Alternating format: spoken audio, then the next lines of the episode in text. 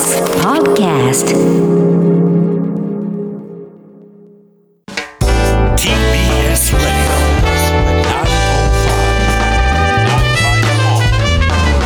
知る若手動かす荻上チキセッション北朝鮮が ICBM 発射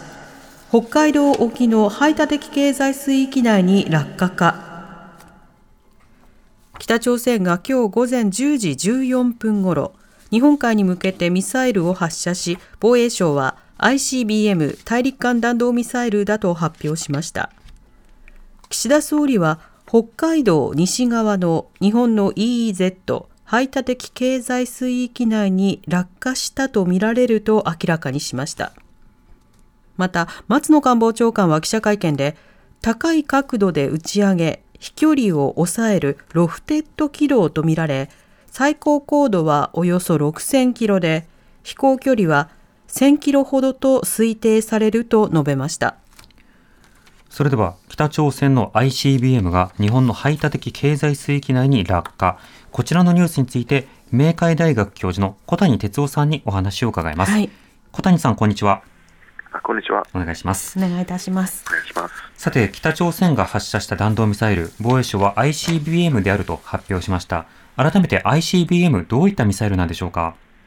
はい、あの ICBM というのは、えー大えー大陸間弾道ミサイルの、まあ、頭文字を取ったものですけれども、はいえー一般的にはあの射程5500キロ以上のものをあの ICBM というふうに、えー呼びます。うんえー今回、えー北朝鮮の1万5000、えーキロ、えー通常であれば飛んだと思いますので、はい。あの間違いなく ICBM だと思います。うん。この ICBM というのはどういった時にどういった攻撃をするようなミサイルになるんでしょうか？はい、あの ICBM は、まあえー遠いその敵国のあの首都ですとか、あるいは経済の中心地を攻撃するえーためにえー使われるミサイルであることが多いんですけれども、はい。北朝鮮としても、えーまあ、仮想敵国であるアメリカのその首都ワシントンですとか、えー経済の中心地であるニューヨーク、これをまあ攻撃できるという能力を今回示したことになります。うんその ICBM が、まあ、今回は EEZ 排他的排他的経済水域内に、まあ、落下ということですけれども、こういった排他的経済水域に落下すること、この影響というのはいかがでしょうか？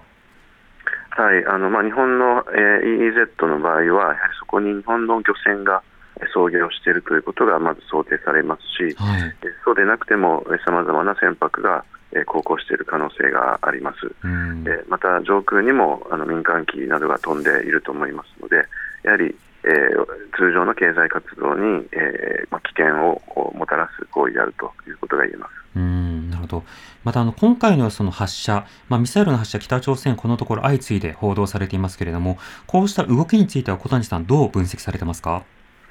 はいあのまあ、これは昨年の1月に北朝鮮が、えーまあ、核ミサイル能力の大幅な増強をするという5カ年計画を発表していますけれども、はい。その5カ年計画にのっとったあー実験、あるいはあの訓練を繰り返しているというふうに思います。うんえーそういう意味ではあの、今回のミサイルの発射は、特段何かその外部要因があ影響したということではなくて、はい北朝鮮の中の、えーまあ、計画通りに沿ったあミサイルの発射であり、今後もお残念ながら続いていくと考えられます。うんまあ外部要因の影響ではない、すなわち、まあ、例えばアメリカの何かに対する抗議であるとか、メッセージを伝えるというようなことはなくて、まあ、純軍事的な目的のために、まあ、続けている実験ということになるんでしょうか？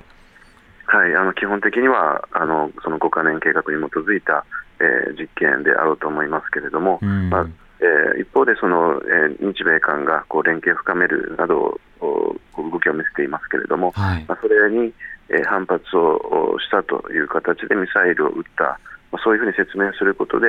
えーこれ以上、その日米韓が連携すれば、さらにミサイルを撃つんだぞという、まあ、そういう情報戦にも使っていると思います。うん、なるほど。また、あの、今回の発射の仕方なんですが、松野官房長官は記者会見で、あの、高い角度で打ち上げて飛距離を抑える、まあ、ロフテッド軌道と見られるというふうに発表しました。このような発射についてはいかがでしょうか？はいあのまあ、これはあの ICBM ですので、通常の軌道で撃ってしまうと、まさにアメリカまで飛んでしまいますから、はい。えーそれはさすがにできないということが一つ、でもう一つはあのやはり今まだ ICBM は実験段階にあると思いますので、うん、あのできるだけ近いところに落とすことで、えー、北朝鮮もそれをモニタリングすることができます。はい、でそういう、まあ、あの技術的な観点からも、えー、ロフテッド軌道で打ち上げていて、であの日本列島を越えないように、えーまあ、ギリギリの北海道のギリギリのところに落とすということをやったんだと思います。うんこの ICBM なんですけれども、あの核弾頭などを積んだ核ミサイルとして使用するのか、それともまた違う仕方で使用されるのか、どういったような仕方で使用の場面が想定されるんでしょうか？この ICBM はあのやはり戦略的な目標にめがけて飛ばすことがあの主ですので、はい、やはり、えー、核弾頭を搭載して、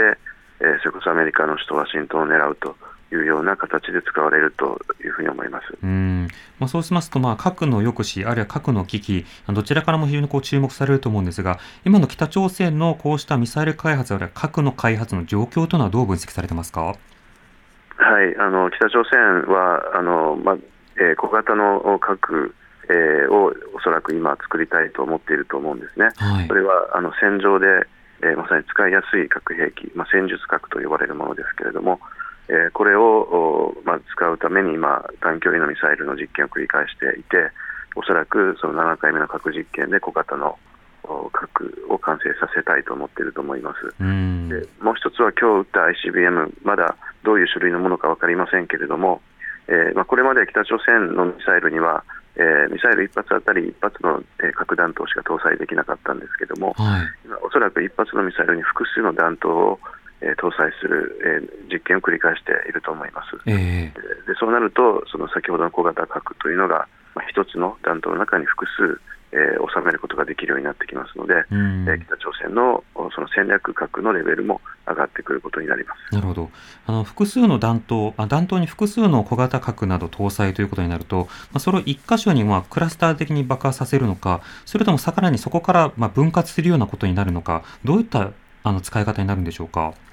えこれはあの通常、えー、複数の目標を同時に攻撃するために使われますので、うん、あのクラスター的というよりは、あのまあ、3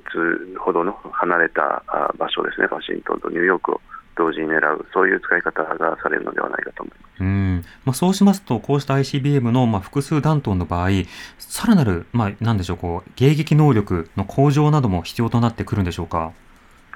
はいあのまあ、今、えー、一発のミサイルに一発の弾頭しか積めない状況では、アメリカのミサイル防衛システムで迎撃される可能性が非常に高いですけれども、はい、えー、その一発のミサイルから多弾頭の、えーまあ、弾頭が、えー、発射されるということになると、えー、この迎撃が難しくなってきますので、えー、やはりその複数のそのミサイル防衛システムというものを、えー、配備しておく必要が出てきます。なるほどそして今回の ICBM については J アラートの対象とはなっていませんでした。この J アラートのまあ線引きとそして課題についてはいかがでしょうか？はい、あの J アラートが鳴る場合はあの日本に落ちてくるかあるいは日本を越えていく場合ということで、えー、今回は日本を越えないということがあの最初の段階で分かったので J アラートは発令されませんでした。はい、であのまあ、J アラートについては今いろいろな議論がなされていますけれどもあの J アラートを早く鳴らすことっていうのは簡単なんですが、うん、早く鳴らすということはまだどこに落ちるか確定していないので日本全国広いところに J アラートを鳴らさなければなりません。はい、で鳴らすのを少し遅らせればより正確な位置というのが分かるんですけれどもそうするとあの対処するための時間が減ってしまうということになりますのでこのバランスをどう取るのかということをえーまあ、国民も含めて議論していく必要があるんだと思います。なるほどまた、度重なる実験に対して、まあ、日本政府の、まあ、対応、こちらについてはいかがでしょうか？はい、あの日本政府としてはあの、まあ、毎回抗議を行っていますし、またこれまで、えー、かけてきた制裁をあの維持しています。